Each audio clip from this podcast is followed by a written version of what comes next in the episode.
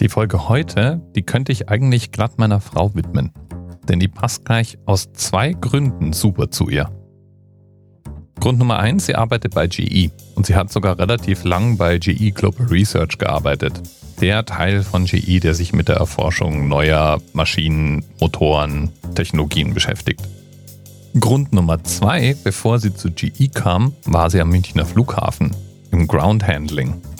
Oder wie immer das heißt. Und da hat sie unter anderem den absoluten Nerdpreis abgeräumt. Sie hat nämlich den Führerschein fürs Vorfeld gemacht. Das heißt, sie durfte Fahrzeuge auf dem Vorfeld bewegen. Gott war ich neidisch.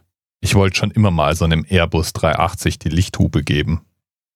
Okay, darf man jetzt nicht wirklich. Man kommt auch nicht in die Nähe von so einem Ding. Wenn du dich nämlich das nächste Mal, wenn du am Flughafen bist, mal genau umschaust, dann stellst du fest, die Fahrzeuge dürfen nur innerhalb ganz genau vorgezeichneter Wege sich bewegen. Und natürlich ist es so, das ist ein Flughafen und kein Fahrhafen. Das heißt, das Flugzeug hat praktisch immer Vorfahrt. Außerdem will man nicht in die Nähe eines Flugzeugs mit laufenden Motoren kommen. Die Dinge haben einfach eine enorme Kraft. Selbst wenn die auslaufen oder gerade mal angeworfen werden, ist der Sog, der an der einen Seite und der Schub, der an der anderen Seite entsteht, enorm.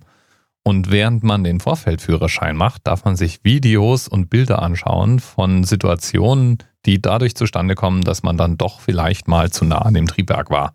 Das sind dann Bilder zum Beispiel von ins Triebwerk eingesaugten Fahrzeugen. Und man kann wahrscheinlich von Glück reden, wenn man in einem Fahrzeug ist, das in so ein Triebwerk gesaugt wird und nicht als Person zu nah an dem Triebwerk war. Und da sind wir jetzt auch wirklich beim Thema von heute angekommen. Das verdanken wir dem Themenpaten JS und der schlägt vor, über das GE-Triebwerk 90-115b zu sprechen. Das ist das Triebwerk, das an einer Boeing 777 zum Einsatz kommt. Und es ist das größte Strahltriebwerk der Welt. Zum Vergleich, das ist ungefähr so groß im Durchmesser, wie die Boeing 737 als Flugzeug im Durchmesser ist. 3,40 Meter ungefähr. Dieses Monster von einem Triebwerk erzeugt ungefähr, und das ist der Themenanker von heute, 569 Kilonewton Schub. Zumindest in der leistungsstärksten Bauvariante. Und dabei ist es noch nicht mal ausgereizt. Theoretisch, so geht aus öffentlich verfügbaren Unterlagen hervor, könnte GE das Triebwerk sogar noch stärker bauen. Bis auf wenige Ausnahmen gehe ich mal davon aus, dass die meisten Hörer und damit vermutlich auch du keine Ahnung haben, was sie sich unter 569 Kilonewton vorstellen müssen.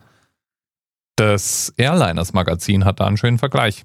Es sagt, ein solches Triebwerk wäre ungefähr in der Lage, ein über 52 Tonnen schweres Gewicht senkrecht in die Luft zu heben. Das ist übrigens mehr Gewicht als ein leerer A320 komplett auf die Waage bringt. So ein Triebwerk funktioniert nach einem ganz interessanten Prinzip. Es nimmt nämlich Luft entgegen, saugt also von vorne Luft an, komprimiert diese angesaugte Luft in einer Brennkammer, sprüht dort dann Kerosin ein und entzündet das Gemisch. Dadurch wird das Gemisch nicht nur sehr, sehr heiß, sondern dehnt sich auch explosionsartig aus. Und es ist auch genau diese Ausdehnung, die dann in die richtige Richtung geleitet für den Schub zuständig ist. Und das Triebwerk ist praktisch von vorne bis hinten, vom ersten Schritt bis zum letzten, ein Wunderwerk der Ingenieurskunst. Wenn die Luft in der Brennkammer ankommt, hat die schon durch die Kompression vorher eine Temperatur von über 600 Grad Celsius. Durch die Verbrennung wird sie auf 2200 Grad Celsius erhitzt. Und das ist eine Temperatur, der so ziemlich kein Material, das wir kennen, mehr widerstehen kann. Deswegen muss die Brennkammer aktiv gekühlt werden, damit die Flamme die Brennkammerwand nicht berührt.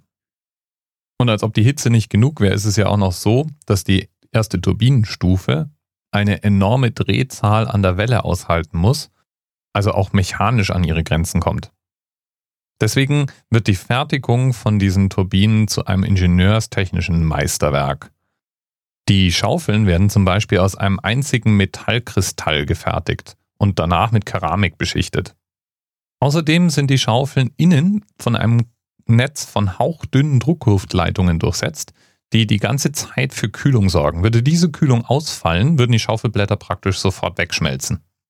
An der Boeing 777 sind in der Regel zwei GE90 Triebwerke angebracht. Und die, die laufen mit knapp 2500 Umdrehungen pro Minute.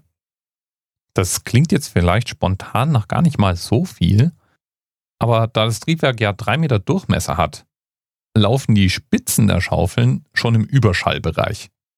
Krass.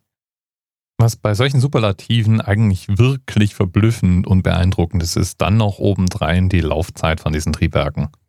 Ordentliche Wartung vorausgesetzt, können die mehrere tausend Betriebsstunden am Flügel montiert bleiben, bevor sie general überholt werden müssen. Außer irgendein Clown fährt natürlich mit seinem Vorfeld Smart zu nah an ein startendes Triebwerk ran. Dann nehme ich mal an, muss es wahrscheinlich sofort gewartet werden. Lieben Dank an JS für den Themenvorschlag. 569 Kilonewton. Das GE90 als Triebwerk an der Boeing 777. Schon cool, was wir da innerhalb von 100 Jahren an Technik entwickelt haben. Bis bald. TMRS 10, 9, 8. The experience of 47 individual medical officers. Was hier über die Geheimzahl der Illuminaten steht. Und die 23. Und die 5. Wieso die 5? Die 5 ist die Quersumme von der 23.